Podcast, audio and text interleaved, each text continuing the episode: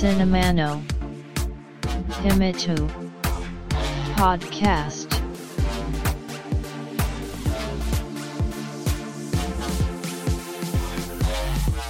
This broadcast is made by Cinema Podcaster Fuji Walker. お待たせしました。お待たせすぎたかもしれません。シネマポッドキャスターの藤岡です。ポッドキャストシネマの秘密の第111回です。さて我が日本政府は新型コロナウイルスの感染拡大により打撃を受けている観光業飲食業を支援するため需要を喚起しようと各種さまざまな GoTo キャンペーンを実施していますね。旅行代金の半額補助や飲食店でのポイント還元またイベントなどの割引などだと。その中で今回ちょっと話をしたいのが GoTo イートキャンペーン。主な支援内容としては2つあって地域内でのプレミアム食事券の発行とオンライン予約サイトでのポイント付与ですがポイント付与に関しては予算上限に達したようで各社終了といった感じとなっておりますがプレミアム食事券の方は皆さん購入されました。自分の住んでいる大阪でも販売されるたびにすぐ完売というニュースが流れており買えないのかなと思っていたんですが職場の人に促されウェブサイトでの購入に挑戦してみたところ無事買いました。ワンセット額面1万2500円の食事券を1万円で購入したわけですが支払いはファミリーマートでする必要があるため別の日の朝早く就業時間前に職場近くのファミリーマートに行ったわけです。ファミポートですか店内に設置してある端末を操作し申し込み券を発行しレジへ持っていく。店員さんにプレミアム食事券の発行には時間がかかりますと言われ生産をお願いする長いです。ウェブサイトの案内で食事券の支払いはキャッシュレス決済可能とあったのでキャッシュレスでの支払いをお願いしレジの端末にスマートフォンをかざすとすると店員さんが「これ払いませんね」というので「じゃあ現金で」と切り替え財布から1万円札を取り出そうとしたところで自分の後ろから声がする「これ隣のレジ開けれませんか?」どうやら自分の生産が長くなりそうだと見越した。後ろに並んでいるお客さんが早くしてほしいと促したわけですね。いや無理です。と店員さんが答え生産を続ける。申し訳ないなと感じて1万円札をレジに置きレシートを受け取る。脇によってプレミアム商品券の発行を待つと後ろのお客さんが生産をするわけですが上下スウェットでシュッとした感じのお兄さんといった感じの風景。しかしレジに置いたのが缶ビール1本。朝から飲むのと。いや今缶ビール買っといて夜飲むんだろうと思っていたらそのお兄さんストローくださいと。店員さんも思わずえっと聞き返す。そりゃそうだろうと。ストローを受け取るとその場でビニールを剥がし天外に出るや缶ビール分けストローを刺していました。モーニング缶ビールストローという組み合わせ。決体な人もいるもんやなと思っているうちにプレミアム食事券の発行が終わったのでそれを受け取りファミリーマートを後にする。これは得したなと思ったのが先月末の話。そして先日先月分のキャッシュレス決済の履歴を見て驚きました。ファミリーマートで1万円支払っている。あれ確か店員さんがこれ払えませんねというのでじゃあ現金でと切り替えたはずでこれ二重に支払ってる。1万2500円の食事券を2万円で支払ったってことか。レジでのやり取りを思い出そうとするとモーニング缶ビールストローのお兄ちゃんが出てくる。記憶は当てにならない。客観的証拠だと。その時のレシートを見返すとキャッシュレス決済での支払いと明記されている。あれ現金で払ったはずかと思い出そうとするとモーニング缶ビールストローのお兄ちゃんが出てくる。これはダメだと感じるし言うても1万円ですからね。モヤモヤを解消しないと。ってわけで問題のファミリーマートに問い合わせてみました。日にちと時間状況を伝えたところ当時の店内カメラの映像でチェックしていただきました。結果キャッシュレス決済のみで現金は受け取っていませんと。そうか1万円札を出したのは記憶違い思い込みであると。客観的事実によってはっきりはしましたが個人の記憶としてはやはり1万円多く払っている意識がどうしても拭えない。これしばらくはモヤモヤするなと。記憶を探るとやはりモーニング缶ビールストローのお兄ちゃんが出てくるわけで。そんな記憶が錯綜としているメメント状態ですがさあシネマの秘密。第111回始めます。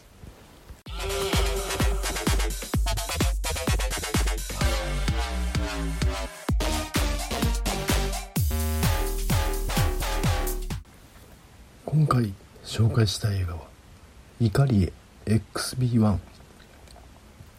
1963年に制作されたチェコスロバキア映画です。このポッドキャストでは比較的最近制作された2010年代以降の映画を取り上げておりそれ以前の古い映画を扱ったのは第16回で話した2005年に制作された映画「キングコングくらい」となります。それが一気に本作は57年前の作品でありモノクロ映画です。カラーではない作品を扱うのは記念すべき第1回に話した映画「ザ・ヴァンパイア残酷な牙を持つ少女」以来となります。なんでまたそんな古いモノクロ映画を取り上げるんだと。今回は111回目の配信なわけですね。31と1が3つ並んでいます。これはせっかくですからタイトルに1が入っている作品について話したいなと思いまして本作「イカリエ XB1」を選んでいました。ちなみにやはり世界では様々な映画が制作されているようで2012年に制作されたイラクの作品で映画「111人の少女」というまさにドンピシャなタイトルの映画があるようでこの映画は中東に暮らす国家を持たない民であるクルド人が監督し2012年当時のクルドの現状を描いた作品。制作年から考えればいわゆる IS イスラム国が中東に台頭してくるのは2015年くらいですのでその直前ってことに興味をそそられましたがこの映画「111人の少女」は日本だと東京フィルメックスなどの映画祭で上映されたくらいでレンタルやデジタル配信はされておらず残念ながら断念しました。また本作「イカリエ XP1」チェコスロバキアの映画。このチェコスロバキアは今はチェコとスロバキアという2つの国へと分離しているためかつて存在した今もうない国で制作された作品を取り上げるというのも初めてとなります。ってことでチェコスロバキアの基本的な情報から話を始めるとチェコスロバキアはチェコ人とスロバキア人という2つの主要な民族によって国家が構成されておりましたチェコ人は中世からドイツスロバキア人はハンガリーから強く影響を受けており近代となるとチェコ人はドイツに倣い産業革命を成し遂げ豊かな市民社会が構築されます。対してスロバキアは中世以来農業を主要産業としており近代となると豊かな暮らしを求めてスロバキアからアメリカへと移民する人たちも数多く現れます。単純に言えばチェコは工業国でありスロバキアは農業国。国の位置としては東ヨーロッパ。西にドイツ北にポーランド東にウクライナ。南にオーストリアとハンガリー。大雑把な歴史としてはヨーロッパをハプスブルク家が支配するようになると。近代のチェコとスロバキアはオーストリア帝国の領土に組み込まれます。そこでそれぞれが独立を模索する中で反スラブ主義という思想が生まれます。チェコスロバキア元は同じスラブ人ではないか協力しようと。そのため第一次世界大戦の結果ハプスブルク家が終焉を迎えるとチェコとスロバキアは統一国家として独立します。しかし第二次世界大戦前夜領土的野心を燃やすナチスドイツによってチェコスロバキアは解体させられます。チェコはドイツに併合。スロバキアは初の独立国家となるわけですが独立とは名ばかりのナチスの海外政権。第二次大戦後に再びチェコとスロバキアは共に連帯しチェコスロバキアとして独立を果たしますがソビエト連邦の影響によって共産党員以外の政府閣僚が辞任するという2月事件が発生し共産主義政権が樹立します。ここから東側陣営ソ連の衛星国としてのチェコスロバキアが始まるわけですが他の衛星国と比較してチェコの工業国としてのポテンシャルが高かったためチェコスロバキアはソビエト崩壊まで東側陣営の中で生活水準が一番高かったと言われています。そのため文化産業が発展し自由な議論が活発に交わされるようになり悲劇が起きます。それが1968年に起きたプラハの春。このポッドキャストで第98回で取り上げたスターリンの創造競争局で描かれたソビエト指導者スターリンからフルシチョフへの政権交代。社会主義国へさまざまな影響を与えユーゴスラビアやルーマニアアルバニアなどはソビエトと距離を取り自主独立の立場を次第に取り始めます。チェコスロバキアでは人間の顔をした社会主義を理念として掲げるアレクサンデル・ドゥプチェクが第一書記に就任。社会主義が対立するのは資本主義であって民主主義と自由を否定するのではないとしてさまざまな改革に着手。それがプラハの春と呼ばれる改革運動です。しかし早すぎた雪解けはソビエトの軍事行動を引き起こします。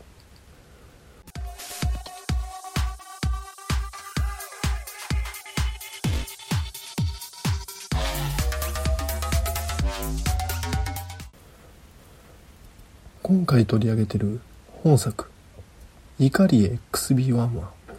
そんなプラハの春が始まる5年前に制作されたため希望に満ちています。本作は1963年にイタリアのトリエステで開かれた国際映画祭でグランプリを受賞するなど高く評価され海外版も制作されます。しかし海外版では映画のラストが改変されてしまったようで長らくオリジナルでの公開が SF ファンの間で待ち望まれていたようです。そのためチェコ国立フィルムアーカイブスが元のフィルムをデジタル復元し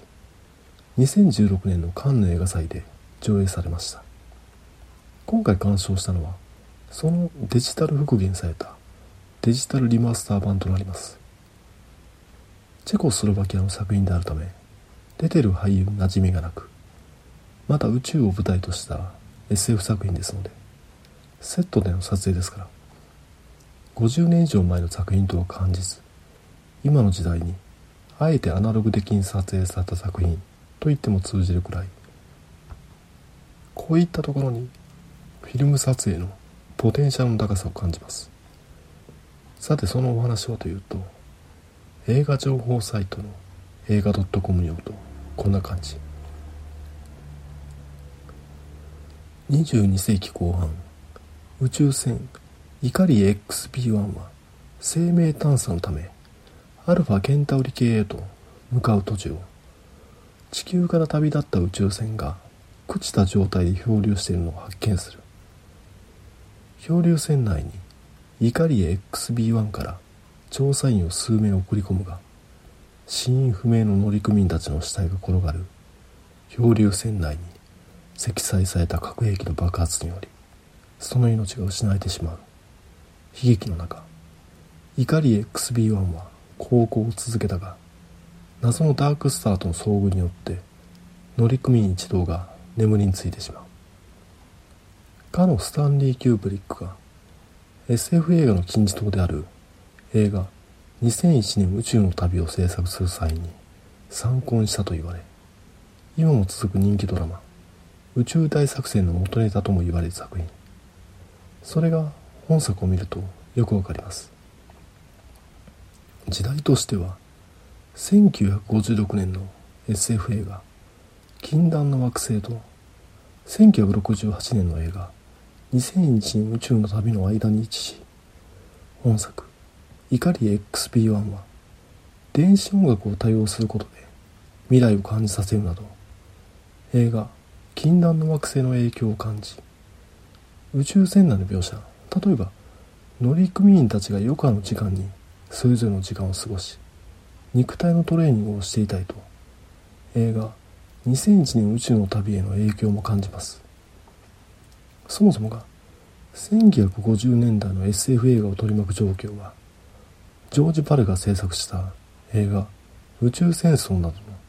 一連の作品が中心でいわゆるイカやタコ型の宇宙人が地球へ現れるなどどこかファミリー向けのエンターテインメントといった感じでしたが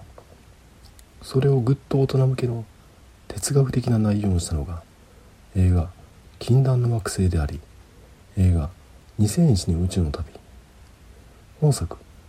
怒り XB1 は本当映画史的にはちょうど間って感じ。ミッシングリンクが生まるのを感じます。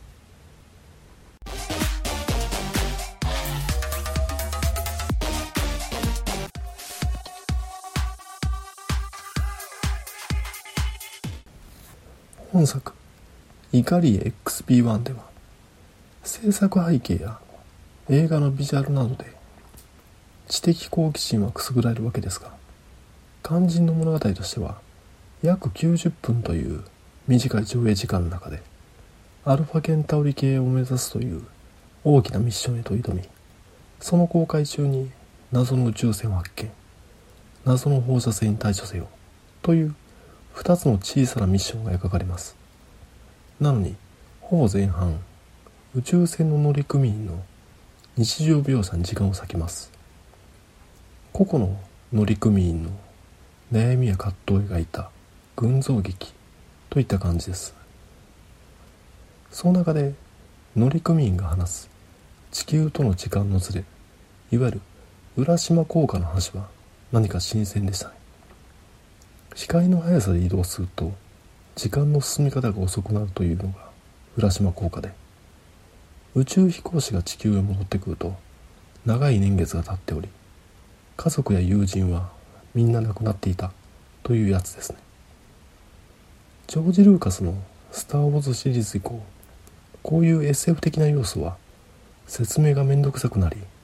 エンターテインメントと相性が良くないせいかそれはそれといった感じで脇において物語が作られているのが多い気がするので本作での浦島効果へ戸惑いを感じる乗組員が描かれているのは逆に新鮮に感じました。しかしこの日常描写に時間を割いた結果後半盛り上がるかといえばそうではなくいわゆる観察するような視点でありまた紹介される登場人物も多いため消化不良というかここら辺人気ドラマ宇宙大作戦の元ネタとも言われるのがよくわかる。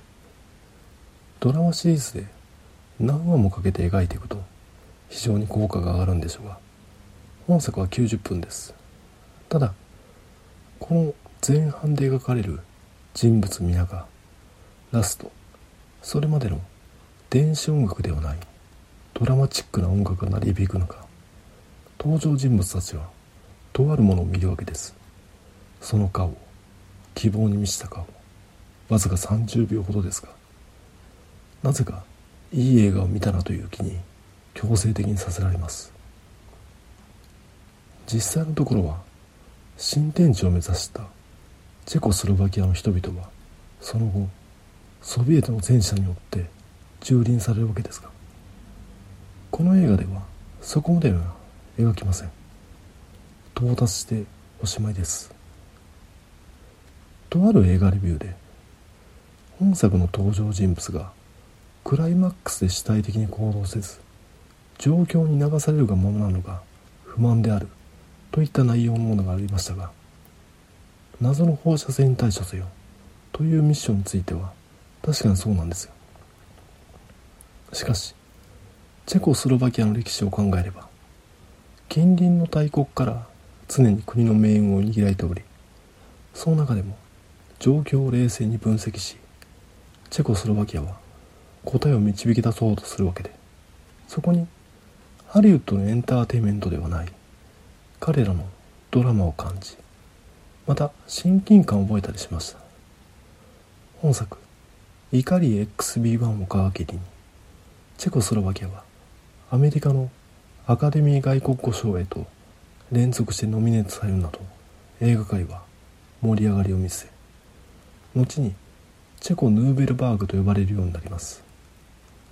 本作のラスト映画が希望に満ちた人々の表情で終わるのはこれから始まるヌーベルバーグを確信していたからです。我々は成し遂げるんだと。しかしプラハの春は突然終わります。本作おすすめです。Podcast Cinema no Himi 2 Woki e tag no come so ya go e ken Domata she war iTunes Store no review CSAP blog no commento Tumblr no mail form Twitter account at Cinemana Himitsu Ma de One ga ishimasu. こんな感じで怒りへ XP1 紹介させていただいたんですがどうでしょうこのポッドキャストでは再三にわたってディズニー主導による「スター・ウォーズ」のシークエル3部作の話をしておりますがまたちょっと今回もその話を。ディズニーが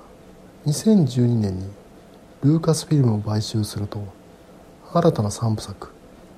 今のシークエル3部作の制作が発表されます。その時点で「スター・ウォーズ」の生みの親であるジョージ・ルーカスはディズニーへストーリーを提出していたが後の報道ではそのストーリーは破棄されたとされています。ルーカスフィルムのストーリーグループのメンバーにパブロ・ヒダルゴという作家がいまして彼は劇中登場するキャラクターやアイテムなどの背景を考え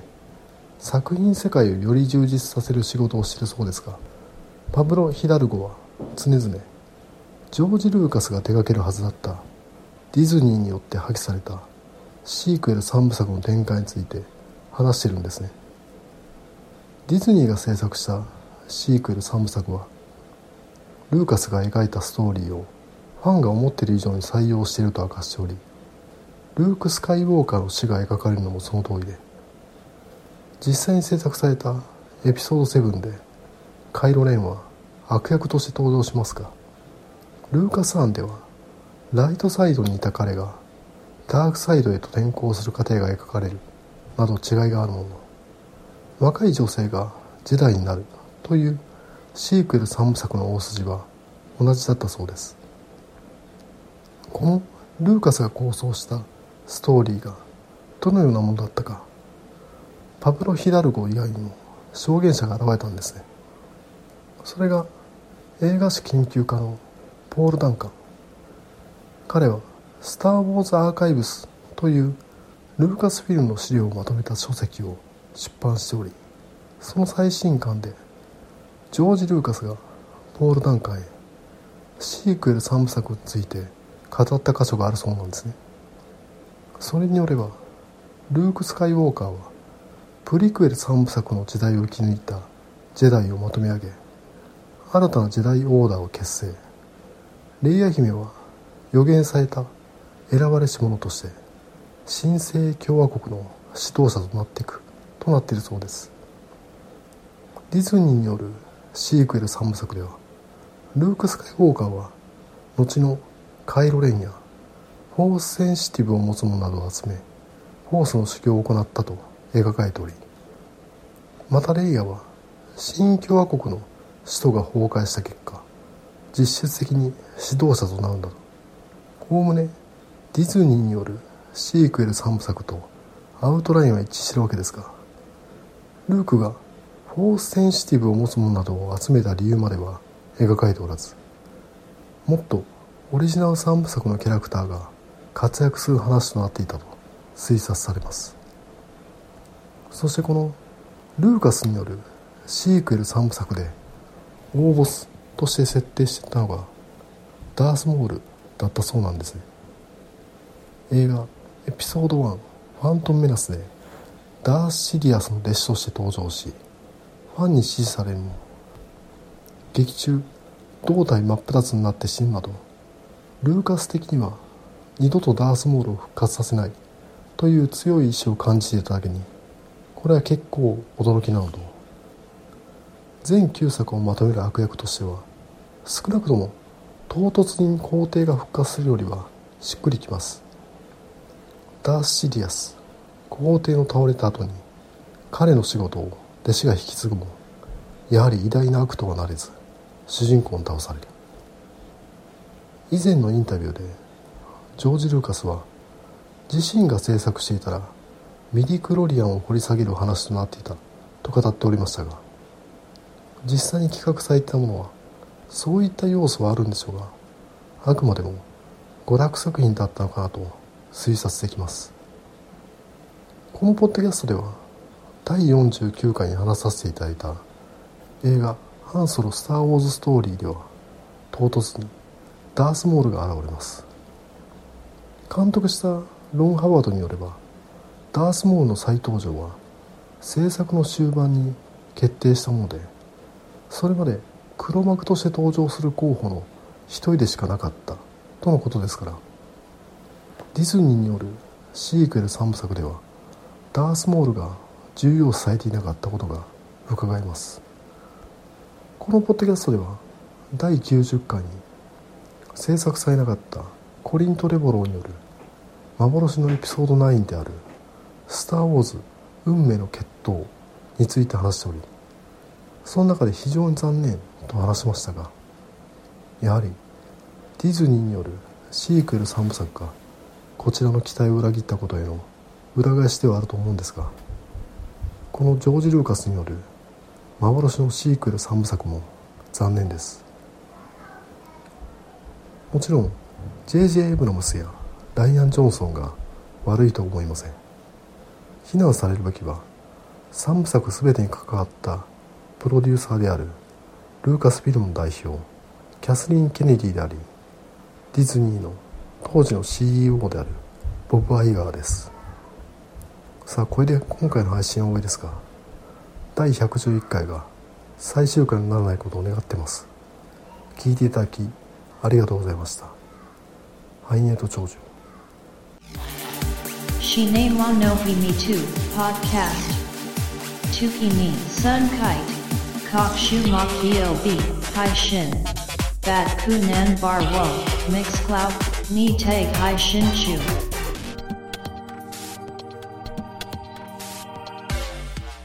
In to enjoy the next broadcast distribution.